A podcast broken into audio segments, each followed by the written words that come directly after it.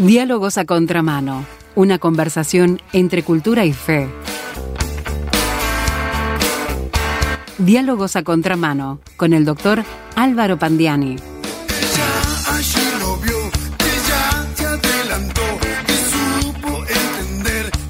¿Alguna vez pensó visitar la ciudad de Éfeso, tal cual está planteado en el texto bíblico? Bueno, con el doctor Álvaro Pandín estamos haciendo un viaje histórico, imaginativo, en cuanto a ponernos allí con lo que el texto bíblico nos da como referencia histórica para entender lo que estaba pasando espiritualmente en esa ciudad. Hoy la columna se llama nuevamente El Emporio Mágico, segunda parte. Bienvenido Álvaro. ¿Cómo estás, Esteban? Muchas gracias. Sí, tendríamos que tener una máquina del tiempo. ¿no? Tal cual, sí. O si no, bueno, ir a lo que son las ruinas de, de Éfeso que, que- que se pueden visitar turísticamente. ¿no? Estamos hablando de la zona, como decías, de Turquía, donde quedaba. Eh, sí, Turquía sobre la costa del mar Egeo. Claro. un lugar muy lindo seguramente. Este, y quién sabe, capaz que algún día Se da para viajar. ¿no? podamos visitarlo. sí. Bueno, en la columna de hoy vamos a continuar comentando el estado espiritual de ese foco pagano y ocultista que era la Éfeso del siglo I Ujú. después de Cristo. Esa ciudad a la cual un día llegó el apóstol Pablo para predicar el Evangelio de Jesucristo. Sí, señor. Y antes de finalizar la columna anterior dijimos que, que dicho estado espiritual incluía el que la ciudad fuera un emporio de paganismo y brujería. También que los discípulos allí presentes eran seguidores de las enseñanzas de Juan el Bautista, que no sabían nada de Jesús ni del Espíritu Santo. Y además que había activa en la ciudad una notoria presencia sobrenatural maligna, la cual incluso había atraído exorcistas de sectas religiosas judías. Prosiguiendo el comentario, y ahora en cuarto lugar, en el estado espiritual de Éfeso destaca otra cosa cuando Pablo llega a esa ciudad. Eh, continuamos con el capítulo 19 del libro de Hechos de los Apóstoles, donde se lee en el versículo 8, entrando Pablo en la sinagoga, habló con valentía por espacio de tres meses, discutiendo y persuadiendo acerca del reino de Dios. Eh, como había hecho en otras ciudades del imperio, Pablo fue en primer lugar con los judíos del, del lugar. Claro. Pasó tres meses predicando el Evangelio en la sinagoga. Eh, Pablo iba, discutía, porque a aquellos judíos les gustaba discutir, ¿no? y cuando los rebatían, procuraba persuadirlos. Es decir, trataba de argumentar, de hacerles entender cómo en Jesús se habían cumplido las profecías del Mesías. Pero según el versículo 9, dice, algunos se rehusaban a creer y maldecían el camino delante de la multitud. Ah, mira, una posición fuerte. ¿eh? ¿Sí? E- e- eso significa que algunos se pusieron tercos. Claro. Se pusieron tercos, se pusieron cabeza dura y empezaron a maldecir el camino. Cuando dice maldecir el camino es ni más ni menos que maldecir la fe en Jesucristo, así Claro. como suena. El Porque camino esa era la denominación que tenían aquella época. está. ¿no? Era una de las maneras como en los primeros años de la iglesia se llamaba a quienes seguían la fe en Jesucristo. Eh, antes y aún después de que se les llamara por primera vez cristianos en Antioquía de Siria, como cuenta Lucas, también en Hechos, capítulo 11, versículo 26, a los discípulos, bueno, a los seguidores de Jesús de Nazaret se les llamaba discípulos, se les llamaba hermanos, y otra de las formas era el camino, y esto sale, por ejemplo, en Hechos 9.2, eh, también en 24.14 y en 24.22. Entonces, al decir que estos judíos de Éfeso maldijeron el camino, el autor del libro Los Hechos nos informa que estaban maldiciendo la fe en Jesucristo, y lo hicieron delante de la multitud. Esto significa que un gran número de personas se habían congregado para escuchar cuando estos individuos comenzaron a maldecir la fe en Jesús. Así que estos cuatro aspectos caracterizaban la atmósfera espiritual de Éfeso. ¿sí? Entonces, ante semejante estado espiritual en la ciudad, hay una respuesta del Señor. Y todo esto es muy interesante porque la respuesta del Señor viene a través de sus siervos, ¿sí? El apóstol Pablo y la gente que estaba con él. Para empezar, ¿qué ocurrió con los discípulos que no sabían nada sobre el Espíritu Santo? Pablo les predicó acerca de Jesucristo y cuando creyeron los bautizó. Luego, cuando oró por ellos con imposición de manos, como resultado, según leemos en el versículo 6, habiéndoles impuesto Pablo las manos, vino sobre ellos el Espíritu Santo y hablaban en lenguas y profetizaban. Así que el Espíritu de Dios vino sobre estos discípulos de Éfeso que antes no sabían nada del mismo. En segundo lugar, ¿cuál es la respuesta del Señor frente al emporio maligno que era esa ciudad? Una gran manifestación de poder sobrenatural divino. El texto bíblico dice en el versículo 11 de este capítulo que estamos comentando, hacía Dios milagros extraordinarios por mano de Pablo. Eh, muchos de nosotros evangélicos, sobre todo de determinadas confesiones y, y denominaciones de cristianismo evangélico, de las cuales venimos muchos, eh, durante mucho tiempo nos hemos entusiasmado y nos han entusiasmado, Esteban, con las manifestaciones de poder sobrenatural, sobre todo con los milagros. Sí, son muy atractivos, ¿Eh? realmente. Y, y- y por supuesto, con los que más nos, eh, claro, y con lo que más nos entusiasmamos, nos enfervorizamos y queremos ver y pedimos en oración y ofrecemos oraciones por los milagros de sanidad, la curación milagrosa de enfermedades. Hasta hoy se hace eso. Reitero, en determinadas denominaciones evangélicas. Orar por los enfermos, esperar que los enfermos sean sanados y verlo. Pero no simplemente o solamente por el que tiene un dolorcito o por el que le salió un sarpullido, sino por personas afectadas de enfermedades serias y severas, de enfermedades graves que no tienen posibilidad de cura para la medicina humana. Y nos hemos entusiasmado y nos han entusiasmado con los milagros y aunque muchos de nosotros, cristianos evangélicos, hemos presenciado algunos milagros de sanidad, eso no significa que será todos los días, no será cuando nosotros queremos o nos parece que debería ser. A nosotros como creyentes, ¿qué nos toca? Pedir y rogar al Señor por los enfermos sabiendo que Dios cumplirá su voluntad. No podemos simplemente tomar este pasaje de Hechos 19:11, sacarlo de contexto y anunciar a los gritos, ah, sí, Dios va a hacer milagros extraordinarios. Sí, sí.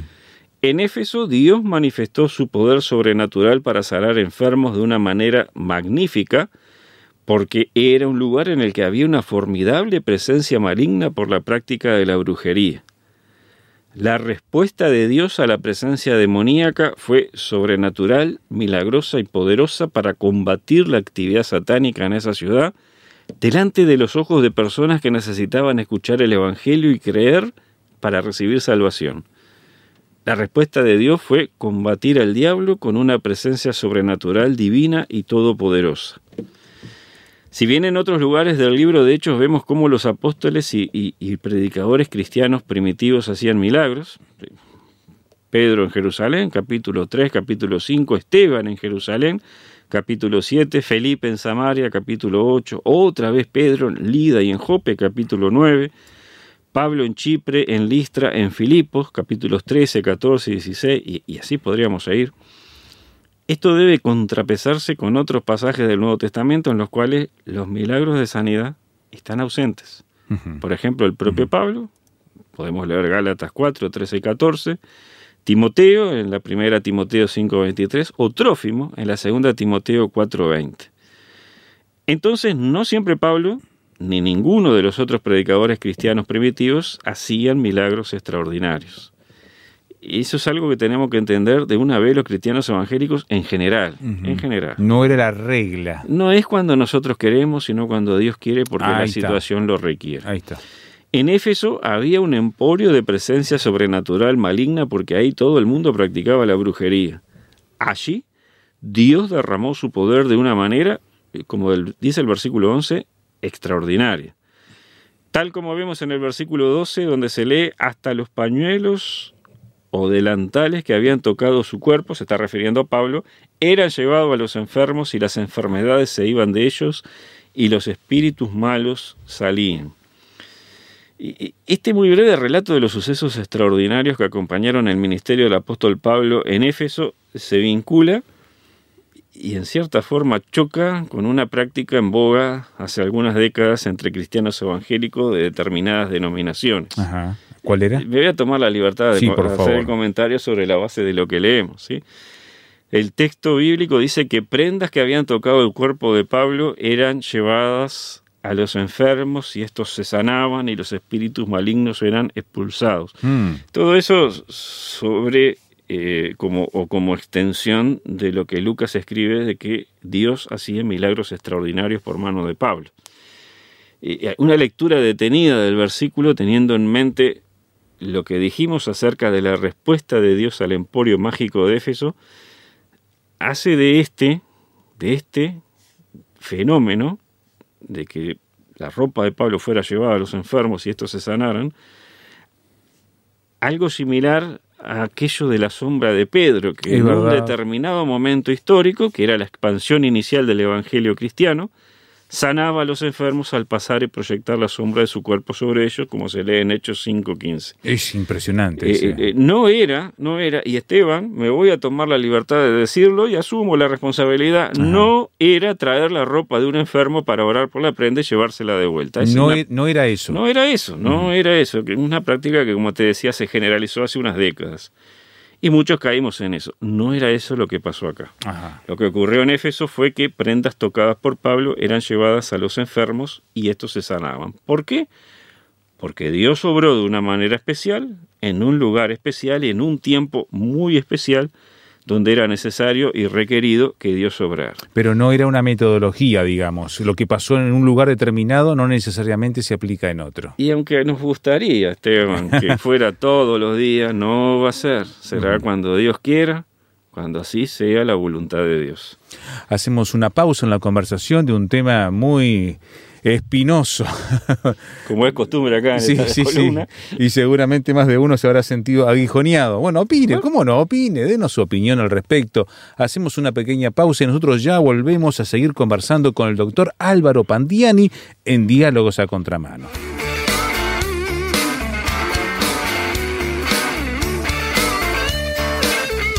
Estás escuchando Diálogos a Contramano.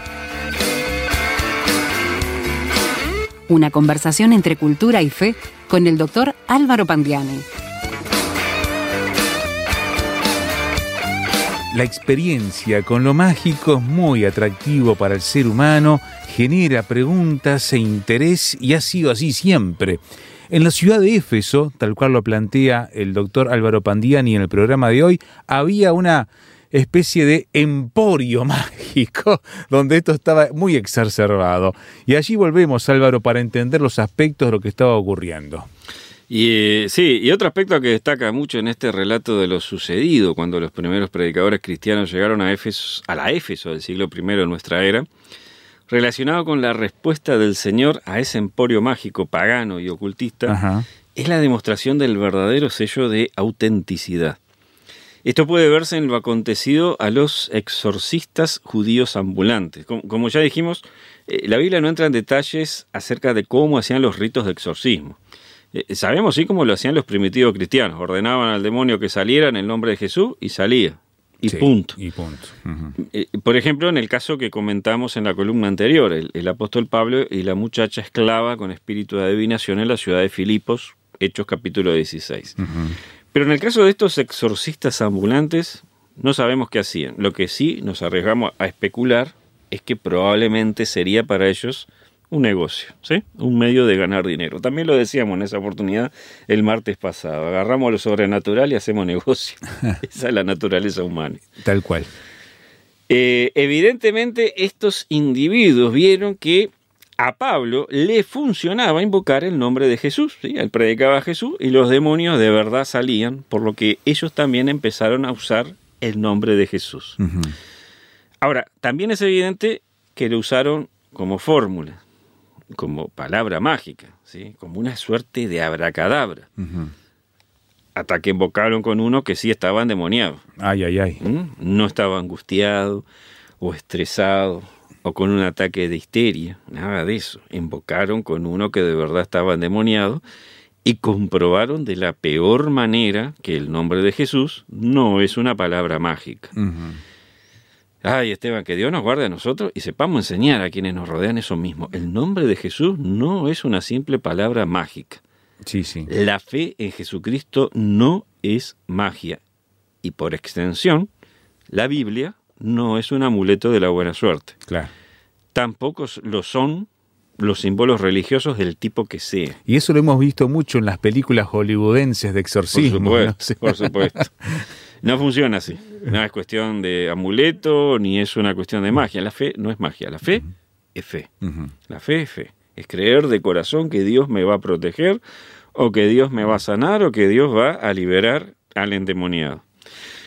Entonces estos exorcistas fueron y usaron el nombre de Jesús como palabra mágica. Hasta que, como decíamos recién, invocaron con uno que de verdad tenía metido adentro un espíritu inmundo, un ser sobrenatural maligno que lo había poseído. Y ese ser sobrenatural maligno se dio cuenta de inmediato que esos negociantes religiosos no eran auténticos creyentes, que no eran auténticos cristianos. Se dio cuenta de inmediato que eran unos forajidos que andaban haciendo dinero con la gente necesitada. Cualquier parecido con la Ay, ay, ay. actualidad Eh, es- no es coincidencia. El versículo 15 es lapidario, Esteban. Ahí vemos que el demonio dice, a Jesús conozco y sé quién es Pablo, pero ustedes, ¿quiénes son? Los destrozó. Aplauso para el demonio. que Dios nos perdone. ¿Ustedes quiénes son? Y faltó que les dijera, ¿ustedes quiénes son para venir a mandarme que salga de este desgraciado? ¿Con qué autoridad? ¿Con qué poder? Claro. Ustedes son unos sinvergüenzas, son unos negociantes y además no son auténticos creyentes. Ay, ay, ay. Y se lo, se lo dijo el demonio a esta gente. ¿A cuántos predicadores que andan sueltos por ahí les quedaría bien este sallo? Sí. A ver, ¿qué fue lo que ocurrió? Que estos ambulantes no podían ampararse ni fortalecerse en el poder del Señor porque, lo digo una vez más, usaban el nombre de Jesús como un simple abracadabra.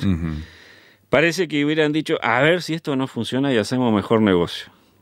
Y no le funcionó. No le funcionó. No le funcionó. Ahí en el versículo 16 dice, el hombre en quien estaba el espíritu malo saltando sobre ellos y dominándolos, pudo más que ellos de tal manera que huyeron de aquella casa desnudos y heridos. Y eran unos cuantos ellos, ¿eh? Según el versículo 14, eran siete individuos. Hmm. Pero el cliente, el cliente los atacó, les arrancó la ropa y los lastimó. Sí, sí. Él solo acometió contra los siete, los molió a trompadas y se tuvieron que ir corriendo dejando un reguero de sangre. Huyeron despavoridos. Seguramente estos siete no se metieron más en este Nunca negocio. más, ¿no? Deben de haber dicho, vamos a buscar otra cosa que hacer, vamos a trabajar de algo porque en esto no nos metemos más. ¿Qué le faltó? ¿Qué le faltó? Ahora hablando bien en serio. Ujú. Le faltó el sello de autenticidad en sus vidas para poder enfrentar una situación así. La presencia del Señor. Nada más ni nada menos, ¿no? Que Dios nos ayude, Esteban. Porque nosotros, casi dos mil años después de esto, tenemos que seguir predicando el Evangelio a un mundo que está sumido en el pecado. Y en una era poscristiana como la que estamos viviendo, el mundo está cada vez más sumido en el pecado, en el rechazo de Dios, en la búsqueda y cultivo de la sensualidad y la exploración de formas paganas de espiritualidad que se codean muy estrechamente con el ocultismo. ¿Cómo enfrentar todo esto? Y bueno, tenemos que tomar de este relato un orden similar para actuar. En primer lugar, Pablo comenzó por arreglar a los de adentro. Se encontró con ciertos discípulos y dijo, ah, ¿ustedes son discípulos? Sí, dijeron ellos. Bueno, muy bien. ¿Recibieron el Espíritu Santo? No, no tenemos ni idea de qué es eso. Bueno, vamos a llenarnos del Espíritu del Señor nosotros primero. Vamos a invocar al Señor para que nos llene de su presencia. Vamos a llenarnos del Señor. Vamos a llenarnos de su palabra. Claro. Segundo, apartarse, como hizo Pablo, de los que blasfeman, maldicen y se burlan. Jesús dijo en Mateo capítulo 7, versículo 6, No den lo santo a los perros, ni echen sus perlas delante de los cerdos, no sea que las pisoteen y se vuelvan y los despedacen. Son palabras durísimas, Muy duras. no cabe duda que sí, pero que significan simplemente no insistan en dar las cosas preciosas a quienes no la merecen. El individuo no quiere, se pone terco, rechaza, se burla, no insistan, porque si no, después de la burla pasará al insulto o algo peor. Entonces llega un punto en que uno que quiere compartir su fe se ve obligado a decir, bueno, acá bajamos la cortina. ¿Qué fue lo que hizo Pablo? Según el versículo 9, se apartó de ellos y separó a los discípulos discutiendo cada día en la escuela de uno llamado Tiranno. O sea, llegó un momento en que dijo, basta, a la sinagoga de los judíos de Éfeso les bajo la cortina, nos vamos para allá y allá seguimos predicando el Evangelio. Es una manera de decirlo, ¿no? Es como si hubiera dicho eso. Así que siguió predicando en otro lado. Y, y esta no es la única oportunidad que el libro de Hechos nos relata cómo Pablo dijo algo así a los judíos. Se puede leer también el capítulo 13, versículo 46. Y Esteban, a veces nos pasa, nos pasa a veces que insistimos, insistimos, insistimos. pero mira que Jesús te ama, volvete a Dios. Se lo decimos 500 veces a una persona. Y la persona en vez de ablandar el corazón parece que lo endurece más y se pone más terco y más violento. Entonces hay que bajar la cortina y decir, ya está. No voy a dejar de orar por esta persona, pero no hablo más. Le voy a hablar a una persona que sí reciba o me voy a dedicar a orar. Porque también nosotros los cristianos necesitamos por nuestra propia salud mental, espiritual, emocional y hasta salud física, no seguir complicándonos la vida con personas que lo único que hacen es burlarse y maldecir aquello en lo que nosotros creemos. ¿Es saludable? Es una opinión, ¿eh? me hago cargo. Es saludable un poco de decir, acá cortamos, me voy a respirar otros aires en otra parte. Porque la persona que se opone, se burla y maldice lo que yo creo, llega a un punto en que ya no merece que yo siga perdiendo mi tiempo con ella.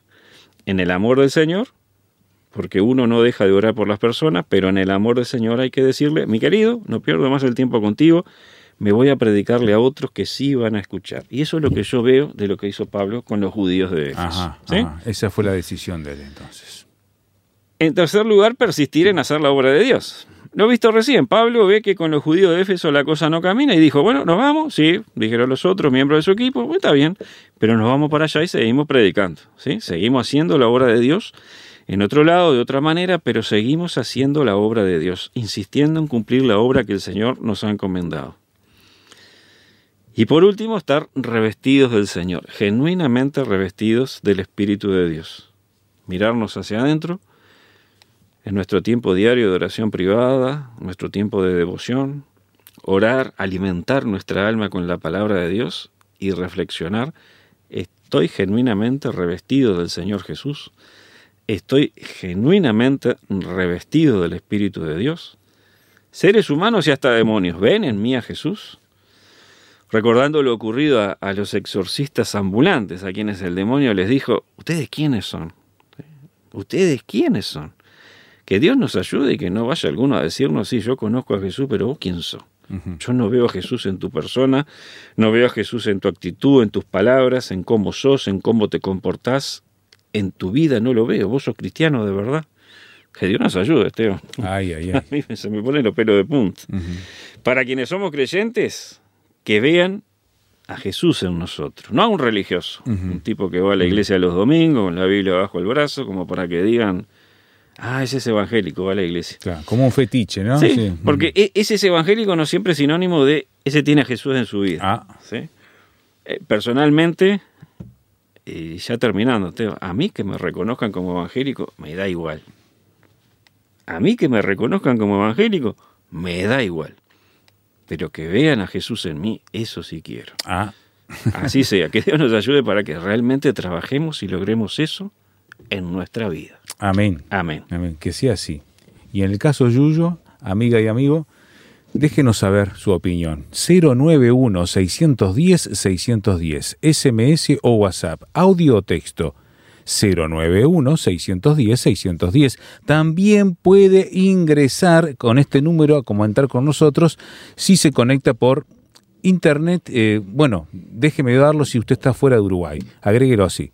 Signo de más. 598 91 610 610. Sí, un poquito más largo porque hay que agregarle el código de área adelante. Signo de más 598 91 610 610. Si prefiere ir por internet y escuchar esta columna nuevamente y compartirla, opinar y saber más acerca de lo que el doctor Pandiene piensa sobre estos y otros temas, vaya a rtmuruguay.org, busque donde dice nuestros programas, baje hasta diálogos a contramano y ahí están todos a su disposición. rtmuruguay.org. Muchas gracias Álvaro por ayudarnos a pensar en estas cosas, que a veces en este siglo XXI tan mezclado de todo este mismo espíritu de Éfeso, este, vivimos mágicamente pensando que las cosas se van a dar de, de tal o cual manera y no es así, y no es así. Y es bueno siempre volver a- al texto bíblico. Sí. No- nos pone los pies sobre la tierra sin dejar de tener nuestro corazón en el Señor. Mm, iglesia, a la, de Éfeso, a la que después Pablo le escribe una carta de las más importantes, teológicamente hablando, ¿no? Hubo una transformación allí. Bueno, muchas gracias por acompañarnos y te esperamos en la próxima para seguir dialogando a contramano. Ahí estaremos.